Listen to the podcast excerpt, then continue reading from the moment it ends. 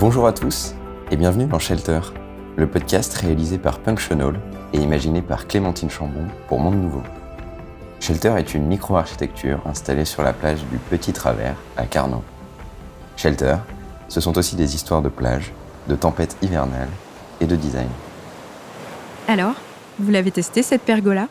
Vous y êtes même peut-être allongé, là, pour profiter de son ombre pendant que vous m'écoutez Ou alors vous êtes à votre bureau, ou dans la voiture, ou autre lieu loin de la plage, et vous trépignez d'impatience à l'idée qu'on vous décrive cet objet en bois flotté que Clémentine Chambon commençait à évoquer dans l'épisode précédent.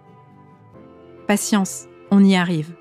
Mais avant, il nous faut comprendre cet espace ensablé sur lequel est installée la pergola, aussi baptisée la cabane shelter. C'est un écosystème hyper utile, préservé et à préserver à bien des égards. Ouvrez les yeux, redressez-vous le paysage est magnifique.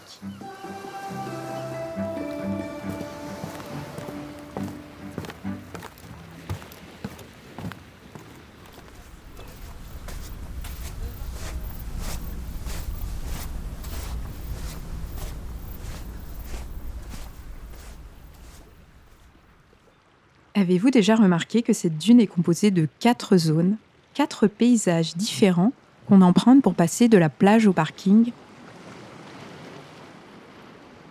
On va débuter d'abord par euh, la partie euh, dune embryonnaire, qui est une dune un petit peu plus fragile, qui n'est pas très stabilisée avec par exemple euh, des espèces caractéristiques comme euh, le forbe péplis, euh, le chardon des dunes, la crucianelle maritime qui sont des espèces protégées. Ensuite, en remontant un peu, on va avoir la première stabilisation de dunes avec une majorité de, de, plantes qu'on appelle l'oya. Donc, c'est les touffes caractéristiques qu'on retrouve sur la zone du petit et du grand travers. Ensuite, on va partir plutôt sur l'aspect dune blanche, euh, là, on retrouvera encore des plantes caractéristiques de l'espace dunaire, comme avec le lys maritime, ou alors on a encore juste en face de nous, par exemple, la canne de Ravenne, qui est pareil, une, une canne qui est protégée et de fort intérêt. Et ensuite, on va partir sur l'aspect plutôt dune boisée, La plage, il y a de fortes chances que vous y alliez pour vous baigner, pour prendre le soleil ou y construire des châteaux de sable. Mais cette plage, cette dune, cet écosystème naturel complexe est réellement fragile et mérite qu'on lui apporte le plus grand soin. Nous tous. La plage, ok, c'est un lieu récréatif, mais c'est surtout une zone tampon, en fait, entre la mer et les habitations. Donc euh, ça paraissait un peu euh, un peu lunaire euh, il y a 20 ans ou 30 ans de dire ça. Aujourd'hui, je pense qu'on est quand même de plus en plus exposé à des phénomènes de submersion, d'érosion côtière qui font que ben ah, on va, peut-être s'y intéresser quand même.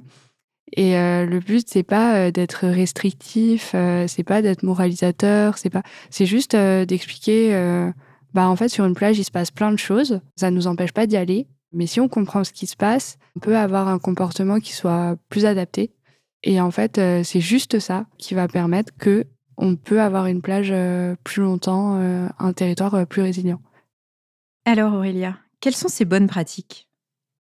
Alors les bonnes pratiques sur l'espace dunaire et sur la partie plage, ça reste en fait des pratiques de bon sens comme ce qu'on fait en fait chez soi ou dans son jardin. Tout simplement, je dirais, la première chose, c'est euh, d'observer euh, ce qui nous entoure, puisque euh, on est vraiment sur des écosystèmes très diversifiés. On a la chance sur le Lido d'avoir un parking qui est assez reculé, et donc on, voit très très bien le, profil lunaire. Donc après, ça va être des pratiques tout simplement euh, quand on accède au site de réduire euh, la vitesse, d'observer les panneaux d'information. Donc à chaque entrée de site, il y a des énormes panneaux qui vous indiquent et qui vous informent que vous rentrez en espace naturel sur un site conservatoire du littoral. On a beaucoup de de personnes qui passent au-delà des ganivelles. Donc les ganivelles, ce sont des structures en bois euh, de type clôture qui permettent donc de préserver l'espace dunaire pour éviter donc le piétinement des gens et également de maintenir et consolider euh, l'espace dunaire, enfin la dune tout simplement. Et si vous passez au-delà des ganivelles, ceci représente une infraction et donc vous pouvez être euh, verbalisé euh, pour cette infraction-là. Donc il y a une grande partie de sensibilisation. On a à l'heure actuelle des éco-gardes qui nous aident sur cette partie de sensibilisation-là, mais ça reste une infraction. Donc c'est comme si vous piétinez euh, le potager de votre voisin et donc euh, voilà, c'est verbalisable, sanctionnable à 135 euros d'amende. Et vous vous êtes peut-être demandé pourquoi on nous demande d'emporter nos déchets et pourquoi il n'y a pas de poubelle sur les plages? Mais il faut bien comprendre que hum, ces dispositifs euh, qui étaient des, des, grosses poubelles de tri semi-enterrées sur la plage, donc il y avait plus de 400 équipements, ils étaient collectés euh, tous les jours en été par des camions de 19 tonnes euh, sur la plage. Donc euh, là où aujourd'hui on essaye d'avoir le moins d'impact possible sur le trait de côte, c'était pas envisageable de continuer à avoir ce genre de gestion.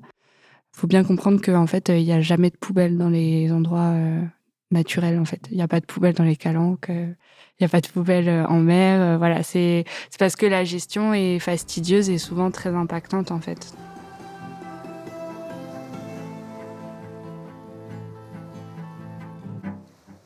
Revenons à Shelter, cette micro-architecture en bois flotté installée sur la plage du Petit Travers. La pergola, en fait, c'est un système de deux grands troncs de bois flotté qui se, qui se rejoignent en triangle et qui sont liés par une corde de chanvre. Un peu comme dans le, bah, le matelotage, en fait, où, voilà, dans toute la navigation, évidemment, les premières cordes des bateaux étaient en, en chanvre naturelle. Ces grands morceaux de bois, ces grands troncs, je pense qu'il y en a un qui est, euh, qui est du sapin. Je pense qu'il y a un tronc de, sap, de pin, pin maritime. Et le deuxième, apparemment, ce serait un palmier. C'est difficile de les identifier parce qu'ils ont beaucoup navigué. Ça se voit. Ils sont vraiment blanchis. Il y en a un qui est vraiment poilu. Enfin, voilà, c'est assez complexe. Et sur ces troncs, on s'en sert pour ancrer une, une voûte en osier naturel tressé qui rappelle les nasses des pêcheurs traditionnelles qui étaient d'ailleurs à différentes échelles. Il y en avait qui étaient toute petite échelle, celle de la main, par exemple les nasses euh, pour les anguilles, ou d'autres qui étaient carrément euh, tressées sur la plage et qui permettaient d'attraper les, les, poissons lors des marées. Et sur les troncs, j'ai choisi de faire des, des grands motifs de couleurs pour rappeler peut-être l'origine des bois. Donc pour le pin, c'est peut-être parce que ce sont des bois qui ont été récoltés par rapport à la suite à la tempête Gloria Floridaude. Donc j'ai regardé les couleurs de terre dans l'Aude. Donc j'ai remis comme ça cette recre rouge qui est très fort. On peut apparemment avoir des terres comme ça dans l'Aude. La couleur du voilà des, des, des, des, épines du pain. Et puis bon, j'ai fait aussi une couleur accent un peu étrange, ce rose comme ça, très fort. Mais parce qu'on peut dire dans une forêt, il y a des fleurs aussi qui sont à côté, où les, les arbres changent des couleurs selon les saisons. Ils peuvent avoir aussi des petites fleurs lorsqu'elles poussent très fortes. Donc c'est aussi des couleurs signal pour interroger, pour attirer. Et sur l'autre côté, de la même façon, j'ai créé aussi euh, des gammes de, couleurs émotives qui vont rappeler soit l'essence du bois, soit aussi le milieu dans lequel il était. En trop, l'idée, c'est de ramener les couleurs de la forêt sur la plage. Donc de créer aussi de la surprise et interroger aussi peut-être euh, voilà, le, le, les baigneurs.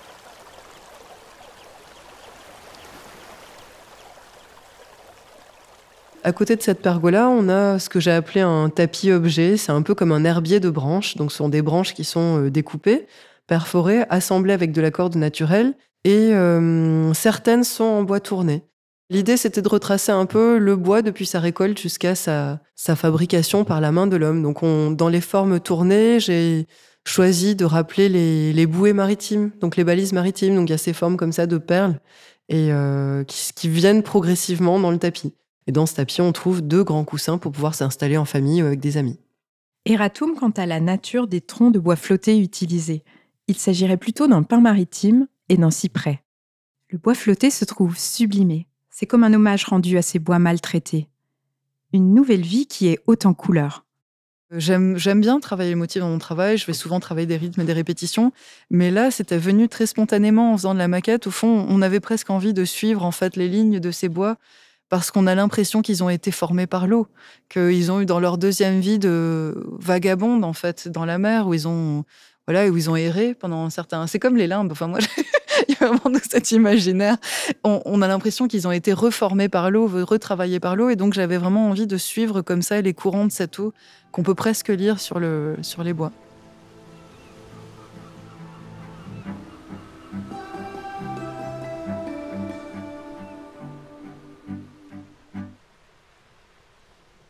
Shelter vous surprend par sa forme, ses couleurs, à l'image d'une plage méditerranéenne en somme. On espère qu'après cette écoute, vous regarderez différemment ces aspérités. Vous verrez la beauté dans cette laisse de mer si utile dont on parlait dans le premier épisode, ou encore cette dune qui regorge d'espèces naturelles diverses.